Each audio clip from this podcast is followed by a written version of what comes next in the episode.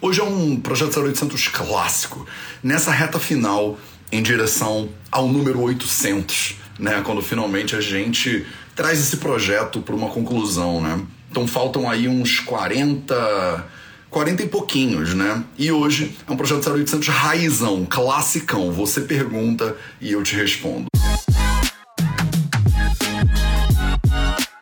Você quer ter mais saúde? Gente, não tem segredo. É trabalho, disciplina e perseverança todo santo dia. Esse é o Projeto 0800. Salve, salve família Vida Veda. Projeto 0800 no ar.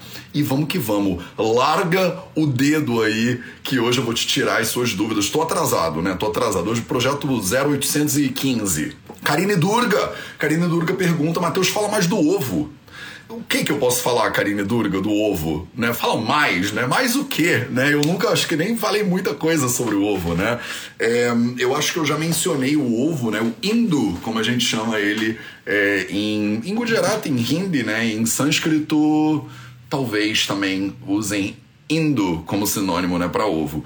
É, e ele é uma substância muito pouco presente né, nos samhitas ayurvédicos. Então é interessante né, você é, é ter uma, um alimento né, que ele é tão comum no mundo hoje em dia, né? Todo mundo praticamente que não é, sei lá, vegano, come ovo, né? No café da manhã, né? Aí tem aquelas coisas do seis ovos, né? 18 ovos para você, né? Só, só a clara, só a gema, não sei o que. E no Ayurveda, né? Pelo menos nos textos clássicos milenários do Ayurveda, o ovo ele não tem um papel tão central, né? Então é uma substância um pouco confusa, né? Pra gente analisar se você pega uma base ayurvédica de análise. Não é que ela não existia, né, o ovo existia, mas ele não era tão comum aparentemente para consumo humano, porque senão ele tava lá, né, bem listado, decupado e tal e tal.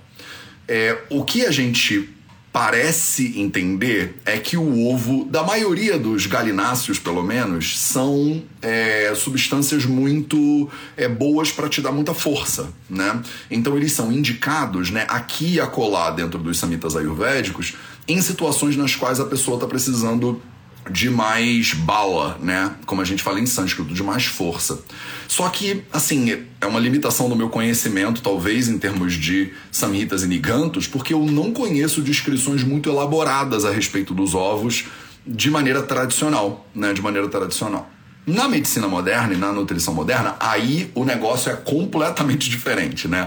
Tem gente que, é, e eu mesmo já é, me coloquei né, nessa linha e me coloco nessa linha, que, porque eu sou vegano, né? Então tem duas. É, deixa eu começar de novo, então, só para você entender, porque de repente você não tá por dentro dessa desse bafo, né? Dessa, desse bafafá, né? É, na nutrição moderna tem duas perspectivas fundamentais hoje em dia, eu acho. Uma bifurcação, se você quiser, na medicina moderna, na nutrição moderna especificamente, que é uma bifurcação que leva as pessoas para uma conclusão de que uma dieta mais incrível para a saúde seria uma dieta é, vegetariana estrita. Né? Então, isso é uma linha bem forte né, dentro da nutrição moderna, que tem defensores como Neil Barnard, que tem defensores como Michael Greger, que tem defensores como Michael Clapper, que tem defensores como é, o Alan Goldhammer, que tem defensores como um monte de gente, tá? Tem um monte de gente que se coloca aí nessa, nessa linha, né? Que é o vegetarianismo estrito, que muitas vezes a gente chama de veganismo, são coisas um pouquinho diferentes, porque o vegetarianismo estrito é a aplicação só alimentar né, do veganismo. Então, o vegetarianismo estrito é a melhor coisa que o ser humano pode fazer, né, para ser saudável e tal e tal. E tem uma outra linha, né, de, é, de pensamento dentro da nutrição que defende, né, o consumo de carnes, né, saudáveis e tal e tal. Essa é a galera que é lá atrás, né? É, você falava da dieta da proteína, né? Antigamente. E aí que foi derivando, né? Para Dukan, que aí derivou para é, paleo, né? Slow carb, low carb, não sei o que, né? Então a gente tem uma bifurcação bastante clara, né? Dentro da Óbvio que tem milhões de nuances aí dentro, mas só para você que de repente não conhece nada de nutrição, já ter uma, uma ideia, né? Essas duas galeras, né, a galera do vegetarianismo estrito e a galera do né, gorduras saudáveis e sopa de osso, por exemplo, né, é essa galera daqui. Que eu estou segurando na minha mão esquerda, né? Então, essa galera daqui, né, do slow carb, por exemplo, a galera do paleo, né, é, eles usam bastante ovos, né? Então, eles têm uma, têm uma defesa, né, dos ovos, muitas vezes, como uma fonte, né, de gorduras incríveis, como uma fonte de é, proteína, como um alimento super completo e tal e tal. E obviamente, não sei se é obviamente para você, mas obviamente a galera do vegetarianismo estrito condena os ovos com todas as forças, né? Porque é, tem uma quantidade de colesterol que ninguém merece, né? Tipo um ovo grande, 300 de colesterol, Matheus, e o máximo são 200. Então, se a pessoa comer um ovo grande por dia, essa visão do Michael Greger, por exemplo, se a pessoa comer um ovo grande por dia, ela já explodiu a quantidade de colesterol que ela poderia comer, né? E o colesterol, né, de, é, é, é nutricional, né, que você consome, ele tá na base do aumento do seu colesterol, principalmente, né, o colesterol de baixa densidade, que aí gera um processo todo inflamatório nas suas artérias e aí pode promover a aterosclerose que bloqueia suas artérias e mata você, né, com doença cardiovascular, que é a doença número um que mais mata brasileiros e brasileiras e portugueses e portuguesas no planeta Terra hoje em dia. Então, a galera do vegetarianismo estrito é, e eu me coloco muito mais nessa linha, né? Vamos ser, vamos ser honestos aqui, né? Eu tô muito mais com essa galera aqui é, por mais que eu não goste muito dessas divisões muito bruscas né, na, na, na, na malha científica, mas eu tô muito mais para isso aqui, meu discurso é muito mais para esse lado, muito mais orientado, porque essa galera são os meus professores, né? É da onde eu bebo, né? É da fonte onde eu bebo.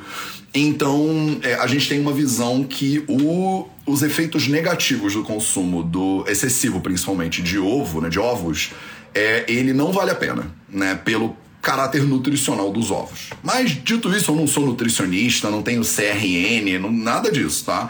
Tô falando como um médico ayurvédico que foi pesquisar ovos, porque realmente nas escrituras ayurvédicas o conhecimento a respeito dessa, desse alimento é muito escasso, né?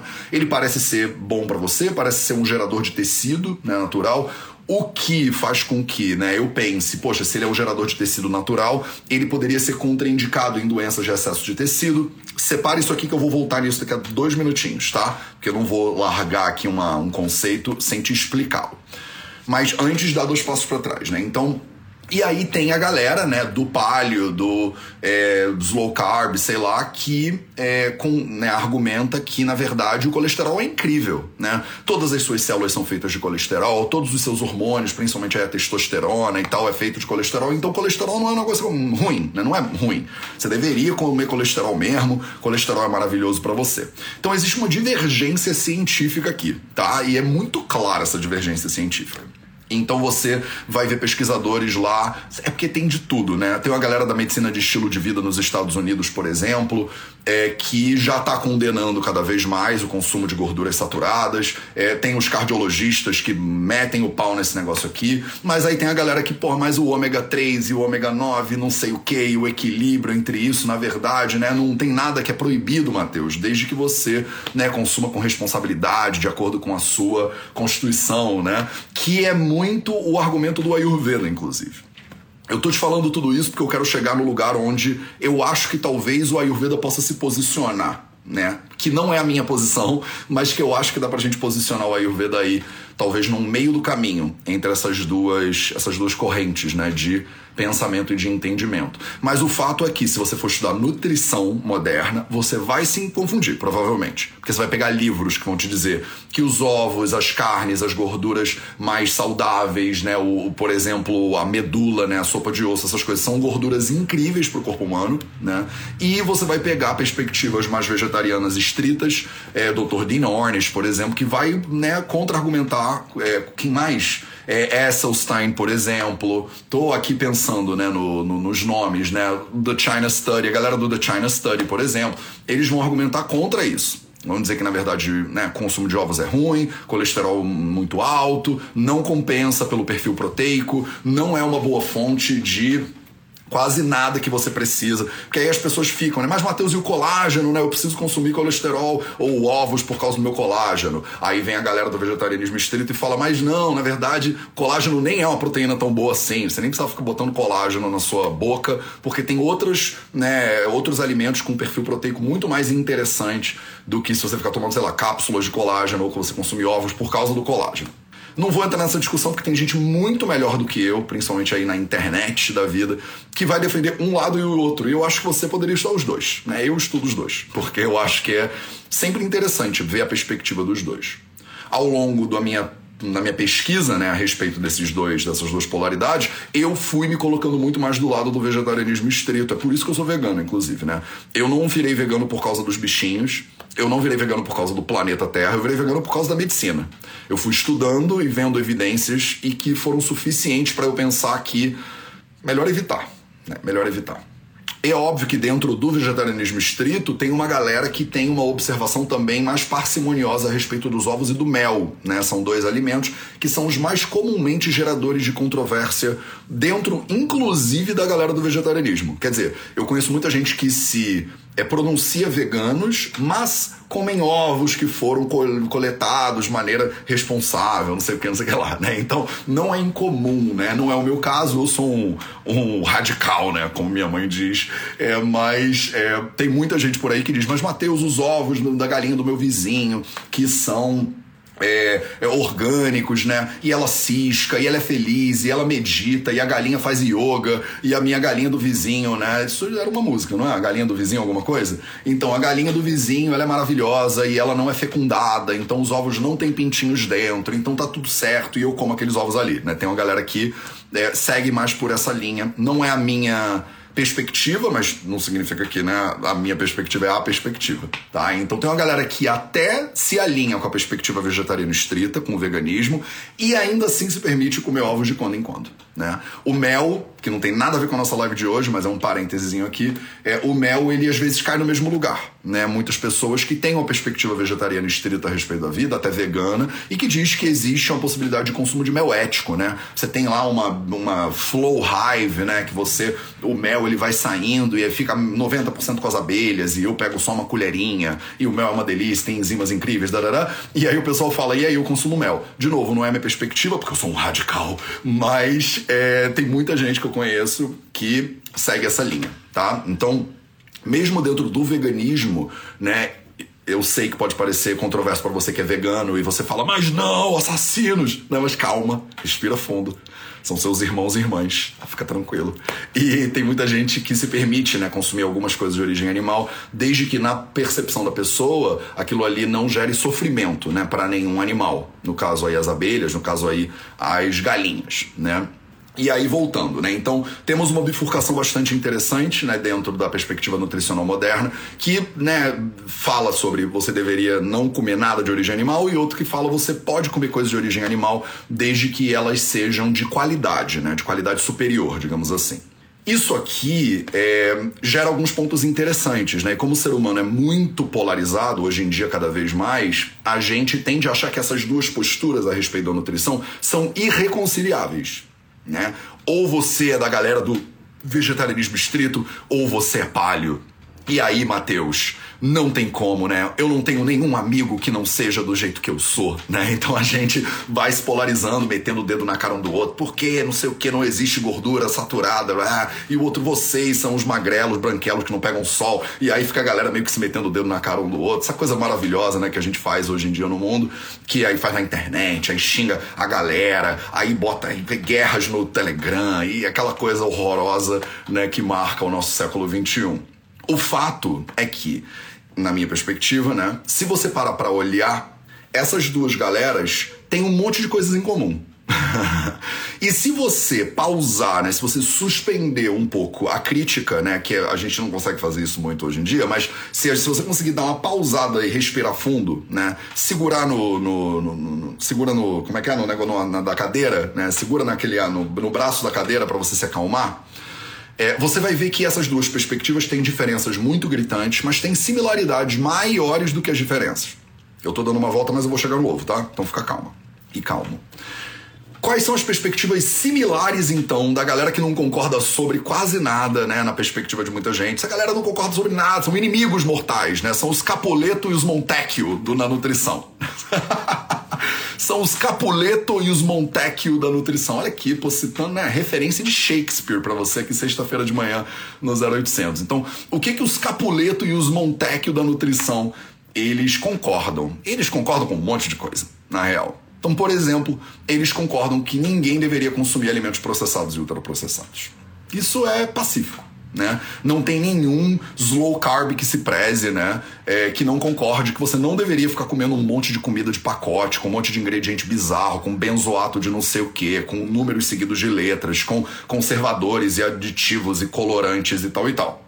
Isso tanto a galera do que come bichinhos quanto a galera que não come bichinhos, eles concordam normalmente né?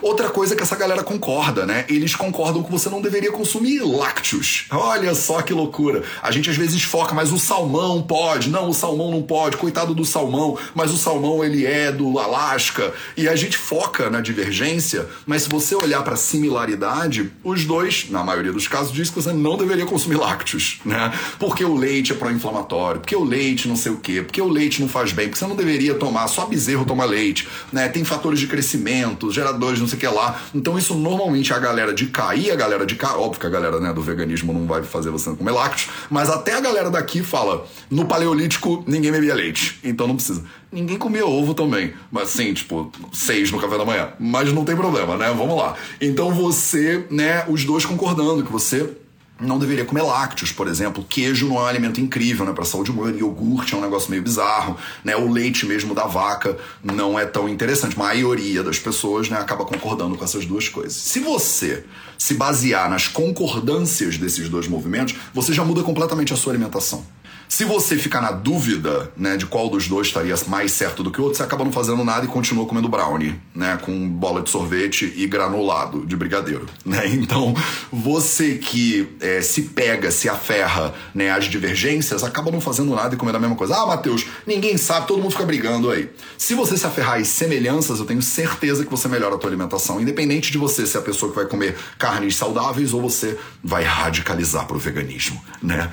Então, e aí aí temos uma divergência entre esses dois grupos. E a divergência em relação ao ovo é ovo né, pode para um lado e ovo não pode para o outro lado. Só que eles também concordam em algumas coisas. Olha que maravilha. Então, em relação ao ovo, o que, que essa galera concorda? Essa galera concorda que você não deveria comer um ovo geneticamente modificado, adulterado com antibiótico, com um monte de hormônio bizarro e tal. Então você pode comer galinha, para essa galera aqui, pro veganismo você não pode, tá? A galinha tem filhos, ela tem sentimentos, ela é um bichinho, tipo, maravilhoso, que é que nem um cachorro. Você não deveria comer nenhuma galinha. Você deveria dar um nome para ela, sei lá, de Jurema, ela deveria fazer parte da sua família. Devia assistir com você Netflix de noite, vendo ali Vikings com você de noite no Netflix, tá? Mas essa galera daqui, eles comem a galinha. Só que eles não comem qualquer galinha. Olha que interessante, né? Quando você fala, essa galera diz que pode comer carne, mas eles não dizem que pode comer qualquer porcaria. E a maioria das galinhas hoje em dia é criada em confinamento, recebe antibiótico a vida inteira. Eu não sei se você sabe, mas a gente usa né, na nossa cultura antibióticos preemptivos, né, para o bicho não adoecer. Então você dá o remédio antes do bicho precisar do remédio. É isso que é o mais comum que acontece. Outro motivo para granjas né, industriais usarem muitos antibióticos é porque a galinha, quando ela toma antibiótico, olha que maravilha, ela incha. Então ela fica mais pesadinha, né? Então ela não fica doente e ela ainda fica mais inchada. O que para eles é bom porque eles vendem pelo quilo, né? Então quando você ganha pelo quilo, quanto mais gordinho o bichinho, melhor para você que ganha né, pelo quilo. Então, os dois lados, mesmo a galera que come bichos e a galera que não come bichos, os dois concordam que você não deveria comer esse tipo de bicho. Né, de factory farming, que a gente chama, né, que o bicho que é criado de maneira muito industrial. O bicho que é criado em confinamento, que nunca vê a luz do sol, que toma remédio antibiótico desde o nascimento do bicho. E aí, por consequência, você não deveria comer os ovos desse tipo de bicho tá? Então algumas coisas são pacíficas. Por exemplo, aquele ovo branco grande, aquela coisa horrorosa, gigantesca, aquilo lá não é natural, a não ser que seja de um avestruz tá? Então você, se você come ovos da granja do seu tio, não sei o que, eles são ovos pequenininhos, eles são ovos amarelinhos, o famoso ovo caipira. Quando você abre ele, né, a gema é um laranja maravilhoso, brilhante, parece o sol, né? A luz do sol, Matheus, saindo dos ovos aqui de uma galinha que tá bem alimentada, né? Eles têm lá os, os beta-carotenos, as coisas que deixam tudo vermelho e laranja, porque o bichinho não se alimenta só de ração, né, por exemplo. Então, quando o assunto são ovos, você também precisa considerar é que nem todos os ovos são feitos iguais, né? Nem todos os ovos são feitos iguais. Então, essa é a primeira linha, né? Se você é da galera que consome ovos, né? Da galera que defende que ovos são bons por causa do colesterol, blá blá, você precisa entender que você tem que olhar para a qualidade desses ovos aí que você está consumindo. E isso deriva da qualidade da vida do bichinho, né? Que produziu esses ovos. Isso deriva da qualidade da alimentação desse bichinho que produziu esses ovos. Isso deriva é do fato de que o bicho toma muito hormônio ou consome antibióticos ou o que está acontecendo com esse bicho aí. Tá? Ele tem um tempo de vida é, mais longo, normalmente, esse animal. Ele não engorda tão rápido, ele não produz tantos ovos. Né? As galinhas poedeiras, elas normalmente produzem um monte de ovo, mas é a base de estímulo artificial, de estresse, inclusive. Elas são estressadas para produzir ovos. E aí, na visão né, de quase todo mundo aqui que para para pensar um minuto, você pensa, cara, bichos estressados não produzem ovos saudáveis, né? Então, você, até que consome ovos, deveria prestar atenção né, na qualidade desses ovos, de onde eles vêm, quem são esses bichinhos, como essa, esse alimento é produzido, tá? Então, só para você não sair daqui pensando, pode ovo, então vamos que vamos. Ou não pode ovo, então tá tudo proibido. Porque na minha visão, que eu acredito que o Ayurveda se situa mais aí, não é assim que funciona a realidade. Não é só uma coisa ou só outra coisa. Tem um meio do caminho normalmente aí que é muito mais complexo de navegar. Então existe um meio do caminho, só que ele é mais complexo de navegar. Que não é dizer pode ou não pode, é dizer depende, né? Tem ovos que podem ser menos ruins para você, dependendo da quantidade que você consome, por exemplo. Ah, Matheus, não é saudável eu comer sete ovos no café da manhã todo dia não é saudável nem é sustentável, né? Então, tem algumas coisas a respeito dos ovos que eu posso te dizer sem medo de errar se todo mundo da cidade de São Paulo, né, 20 milhões de pessoas, todo mundo vai comer 7 ovos, 140 milhões de ovos, né, não vai, não tem como, não tem galinha, não tem planeta, não existe essa possibilidade, tá? Então você consumir uma quantidade de ovos, tipo, menor, né, e ovos de melhor qualidade, e aí por consequência eles são ovos de melhor qualidade, você vai consumir uma quantidade menor, porque não tem disponibilidade, percebe, de ovos para todo mundo.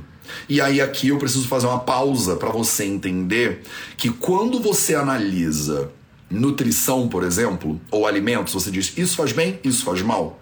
Você tem três níveis de análise importantes, né? O que a gente chama muitas vezes três níveis de ecologia, né, de observação. O primeiro é o nível de ecologia individual, né, de observação individual. E aí você pensa, Mateus, será que ovos fazem bem para mim? Né? Será que ovos fazem bem para mim? Né? Eu sou atleta, eu tô treinando um monte, eu preciso de proteína pra caramba, eu tenho que ter uma dieta muito hipercalórica, ovos fazem bem para mim? Aí o seu nutri ou a sua nutri vão dizer, cara, ovos fazem bem para você. Mas isso é um nível de análise. É um nível de análise individual a gente também tem um segundo nível de análise, que é o nível de análise local. Quer dizer, ovos fazem bem para mim, mas o que faz bem para mim faz bem para o meu entorno, faz bem para minha galera, para minha família. Eu posso generalizar a minha realidade para todo mundo que eu conheço, para a galera do meu trabalho, para meus amigos da escola, para minha mulher, minha, meu meu marido, meus filhos. E não é a mesma análise o que faz bem para você pode não fazer bem para os seus filhos ou para sua esposa ou para os seus amigos, percebe? Aí você vai de um nível de análise individual para um nível de análise que eu chamo de local. Só que a análise da realidade ela não para por aí. Você tem que ir para um terceiro nível de análise, que a gente chama de análise global, né? uma ecologia global. Quando você transfere o teu raciocínio individual para o raciocínio global, o bagulho fica mais tenso. E não é todo mundo que quer fazer essa viagem, mas você que está aqui comigo, você que é formiguinha de fogo, você tem que fazer essa viagem. Porque preste atenção aqui, vem aqui. Significar que a coisa é boa para o indivíduo não necessariamente significa que ela é boa para o planeta. E o indivíduo, me desculpa se eu estou te dando essa notícia de primeira mão hoje, você está preso no planeta. Tá? Você está presa, preso comigo aqui nesse planeta, que nem é muito grande, diga-se de passagem, que já tem gente pra caceta. Ah, mas Matheus, eu quero ir embora do planeta com Elon Musk. Tá bom, mas provavelmente você nem vai, entendeu? Provavelmente você nem vai. O Elon Musk, o Jeff Bezos, esses malucos bilionários, eles talvez até saiam do planeta, mas eles não vão te levar, tá entendendo? Então, estatisticamente, você tá presa comigo aqui nesse planeta. Tá? E aí não adianta tentar correr, meus amores, não adianta tentar fugir. Se você não tem um nível de análise global, você tá vivendo como se a tua realidade fosse só a sua bolota, né? E não é.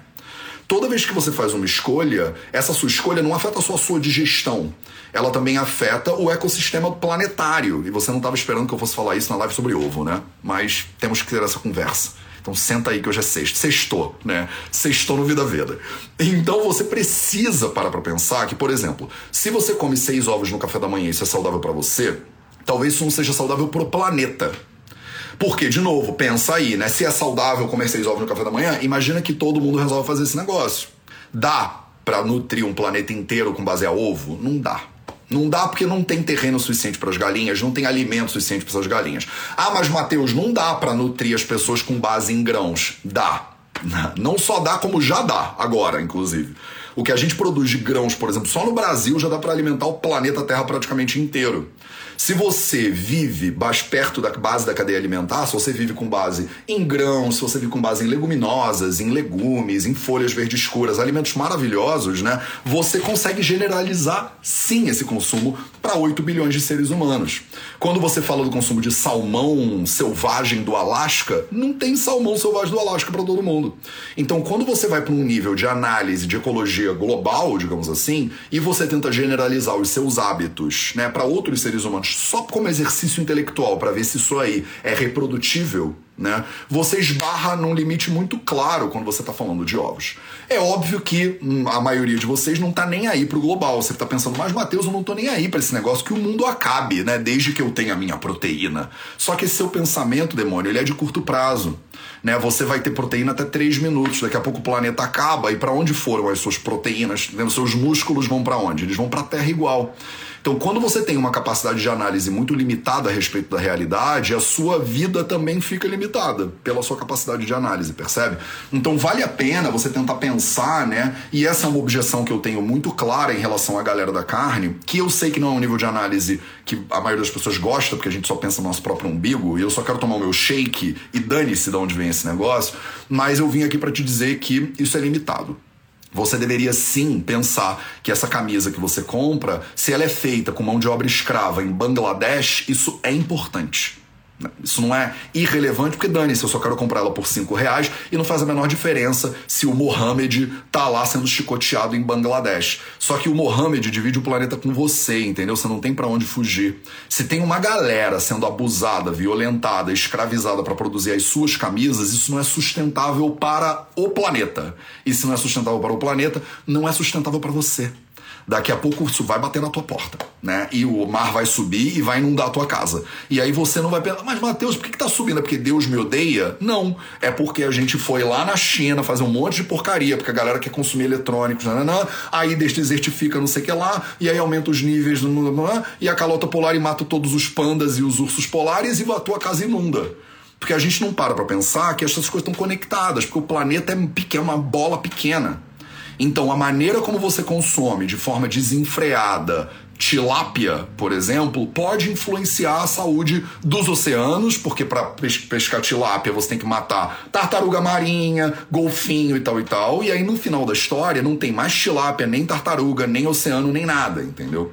Então, num plano de análise de ecologia global, você precisa, e aí eu sei que dói fazer isso, mas você precisa também tentar entender se a tua dieta, se as tuas escolhas alimentares são sustentáveis ou não, e eu acho que os ovos não são. Tá? Eu acho que os ovos não são. E aí, falando para terminar, né? Não sei se foi uma viagem meio dura, mas vocês estão aqui ainda, né? Vocês não desligaram, então vamos continuar. Né? Então, onde é que eu acho que o Ayurveda se situa né, nesse, nessa, nessa, nesse discurso aí? Eu acho que o Ayurveda se situa num lugar de parcimônia, que é assim. Pode comer ovo? Pode, né? Se você não tem a perspectiva que eu tenho, eu não consumo porque eu sou vegano, mas você pode comer ovo? Provavelmente você pode comer ovo. Mas qual é a maneira sustentável de você comer ovo? Né? Qual é a maneira individualmente sustentável de você comer ovo? Qual é a maneira globalmente sustentável de comer ovo? Qual é a maneira localmente sustentável de comer ovo? É você comer pouco ovo, né? Então você não vai comer seis ovos todo dia no seu café da manhã. Acho que você não deveria comer nem ovo todo dia, nenhuma refeição. Mas você pode comer ovo aqui e acolá. Eles são alimentos que parece que o Ayurveda sugere que eles são formadores de tecido e fortalecedores do corpo, e pelas evidências que a gente tem modernas, parece que é por aí mesmo. Só que né, você não deveria consumir todo dia, e mas você deveria consumir só de fontes é, rigorosamente puras, entre aspas. Qual é a visão do Ayurveda sobre alimentos de origem animal, né? Uma visão básica aqui. É que, por exemplo, o animal, ele tem que estar tá saudável. Para você consumir um animal ou os derivados desse animal, o animal tem que estar tá saudável, número um. E as galinhas de factory farming, né, de produção industrial, elas não são saudáveis tá? Elas não são saudáveis. Basta você pesquisar seis segundos na internet que você vê, né, como elas são criadas em confinamento, sem acesso a alimento de qualidade, sem pegar sol a vida inteira, elas estão despenadas, com um bico horroroso, tá toda lascada e você tá aí consumindo esse negócio. Na visão do Ayurveda, você não deveria, tá? Isso, isso é proibido, você não deveria consumir. Se o animal ele é saudável, na visão do Ayurveda, ele consome o alimento natural dele. Então, qual é o alimento natural da galinha? A galinha cisca né? A galinha ela cisca. Então você deveria consumir só galinhas são criadas soltas, que pegam sol e que ciscam. É fácil de achar essas galinhas? Não é. É barato de comer esses ovos? Não é. Tá? Então eu acho que a visão do Ayurveda ela fica no meio do caminho ela não é proibitiva a respeito do consumo de ovos, como o vegetarianismo estrito e o veganismo sugeririam, mas ela também não é lasciva em relação ao consumo de ovos, como algumas perspectivas nutricionais são, que você deveria comer 18 ovos no café da manhã e tá tudo sim, o planeta agradece, né? É, e você não deveria comer ovos de qualquer galinha, por exemplo, a galinha ela tem que se escalar, ela tem que ser saudável, ela tem que ser bonitinha, ela tem que estar tá feliz da vida, ela tem que estar tá no meio da galera dela, né? É, eles não falariam nada sobre os ovos estarem fecundados ou não fecundados, mas com certeza no Ayurveda a gente teria uma observação muito dedicada a respeito da qualidade desses alimentos. E aí, deixa eu te informar: se você come ovo na rua, você está comendo um ovo que é insalubre. É, não tenho nem como. Né, posso chutar aqui aberto que eu vou acertar. Se você come alimentos que têm ovos nos ingredientes e que você comprou num supermercado, esses ovos não são os ovos locais, orgânicos, que a galinha tá feliz e que come grãos, entendeu? E cisca. Não vai rolar. Tá? Você provavelmente está comendo ovos de produção industrial, porque são os mais baratos, são os maiores, não tem nutriente quase decente nenhum ali naquela porcaria. Tá? Então, o mundo dos ovos ele é muito complexo. Né? Para você seria mais fácil não consumir, né? Eu, eu também sou vegano porque é por uma questão um pouco de preguiça, né? É mais fácil. No mundo de hoje, o mundo tá tão maluco, tá tão poluído e tá tão do avesso que é mais fácil ser vegano do que não ser. E eu sei que vocês falam, mas Matheus, é muito difícil ser vegano. Não é. Não é. É muito difícil comer bicho. A real é essa. Se você parar para analisar a qualidade dos alimentos de origem animal, numa perspectiva ayurvédica, é muito mais difícil comer bicho e muito mais caro do que não comer. é muito mais fácil, se o foco é só saúde, ser vegano. Essa é a real do mundo hoje em dia. Eu sei, isso é loucura, não é como o ser humano viveu a maior parte da sua existência. Há 100 anos atrás não era tão difícil escolher ovos naturais, orgânicos, caipiras, você não precisava usar nenhuma dessas palavras, porque todos eram assim. Né? Você hoje tem uma preocupação de comprar orgânicos, mas na real o orgânico é o normal. Ao longo de 200 mil anos de evolução dos seres humanos no planeta Terra, orgânico é o nome de todas as comidas, na verdade é que na metade da Segunda Guerra, né, na metade do segundo, no século passado, depois da Segunda Guerra Mundial, a gente pegou toda a indústria bélica e que estava lá, né, acabou a guerra, não tem o que fazer com a indústria bélica, transformamos a indústria bélica em indústria de químicos, né? E aí viraram essas Bayers, essas coisas malucas aí da vida, né? Essas Monsantos, que hoje em dia é tudo a mesma coisa. Olha que maravilha, né? Que bom para todo mundo. Então, você pegou essas indústrias bélicas e transformou em indústrias químicas, né? E essas indústrias químicas, elas têm que vender químicos. Então a gente tascou químico em tudo que existe no planeta, por que não, né? Alguém tem que din-din no bolso do papai, né? Então você precisa, né, precisa movimentar a indústria, né? Capitalismo, aquela coisa toda maravilhosa que a gente tá vendo como tá, né? Beneficiando o planeta. Eu tô sarcástico hoje, né? Por que, que eu tô sarcástico? Não, não tem porquê. Não aconteceu nada, eu tô bem, tô bem dormido tô meio sarcástico hoje. Começo a falar de ecologia global, aí começa a me esquentar o sangue um pouco, né, de leve, porque eu vejo o que, essas indústrias estão fazendo com o planeta e as pessoas, você provavelmente é, forma a sua opinião, não é por mal, gente, mas a gente forma a nossa opinião vendo notícia e vendo é, propaganda. E aí, se você entra lá no Guia Alimentar para a População Brasileira, um documento elaborado pelo Ministério da Saúde brasileiro, parceria com o Departamento de Nutrição da USP, um documento maravilhoso né, de nutrição eles dizem lá, eles têm os 10 passos para uma alimentação saudável e adequada, e o passo número 10, se eu não me engano, é se você recebeu essas notícias sobre nutrição de propaganda, desconfie. O governo brasileiro com todos os defeitos e benefícios, aquela coisa toda, mas o Ministério da Saúde elaborou esse documento lá atrás e eles diziam: você aprendeu essa informação aí por meio de propaganda? Então desconfia. Não tá falando não consome, tá falando desconfia. Olha com carinho, olha com parcimônia, porque existem interesses comerciais aí que não são eh, que não estão levando em consideração a tua saúde, né? Esses interesses não querem que você seja mais saudável, eles querem vender. E aí o sujeito que quer vender produtos químicos, ele defende que você deveria botar produtos químicos na, em tudo. Porque senão não tem agricultura, não tem agro sem agrotóxico, né? E né? os defensivos agrícolas. Defensivo agrícola é um nome cafajeste para falar ofensivo humano, né? Porque é um bando de substância que ofende a saúde humana defende o agro. Mas e aí? Para que, que serve defender um negócio quando você mata o outro, né? Que no caso somos nós, diga-se de passagem. Então, quando você olha faz uma análise local e uma análise global, a perspectiva que você tem a respeito de nutrição, o que você ama comer, vira às vezes de cabeça para baixo e você tem que estar tá ok com isso ou tá ok com ser incoerente. Escolhe com o que, que você tá ok. E se você consome o bolo da que você compra na padaria, você está consumindo esse ovo nojentão e esse ovo nojentão que leva antibiótico, dararara, ele também faz parte de toda uma cadeia de consumo que também desmata a Amazônia, que também aquela coisa toda que você já sabe que você não quer mais ouvir, né? Normalmente a gente fala, Matheus, tá bom já, né? Dá para você só falar sobre o Charaka Samhita? Então não dá. Porque quando a gente fala de Ayurveda, ha, quando você fala de conhecimento da vida, é toda a vida. Não adianta você querer comer uma erva lá da Índia que está desmatando a Índia inteira. Você não pode ser ayurvédica sem consciência global. Não tem como. Fica incoerente muito rápido, entendeu? Você está tomando uma geleia do Himalaia ou tomando sal rosa do Himalaia, e aí alguém está extraindo esse sal rosa do Himalaia. Você tem noção do impacto disso no Himalaia? Você quer contribuir para a destruição do Himalaia. tipo, não faz sentido, entendeu? A pessoa bater no peito para dizer que ela segue a Ayurveda, que é a ciência da vida, que ela tá preocupada com a saúde dela e com a saúde dos outros e com a saúde do planeta, porque se não tiver planeta não tem ninguém no planeta, tá? E aí você acha que você pode tomar Chyavanprash todo dia de manhã, que vem de desmatamento da Índia. Não rola, tá entendendo? Não rola. Então, ser ayurvédico de verdade, que as pessoas gostam, né? É, não é só você olhar para o seu dosha e você comer tudo que o seu dosha quer.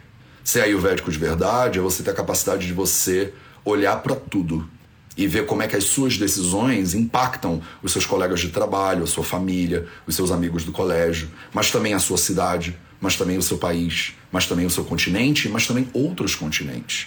Se você está destruindo a Índia na sua jornada por ser mais ayurvédico, você não está sendo ayurvédico de verdade.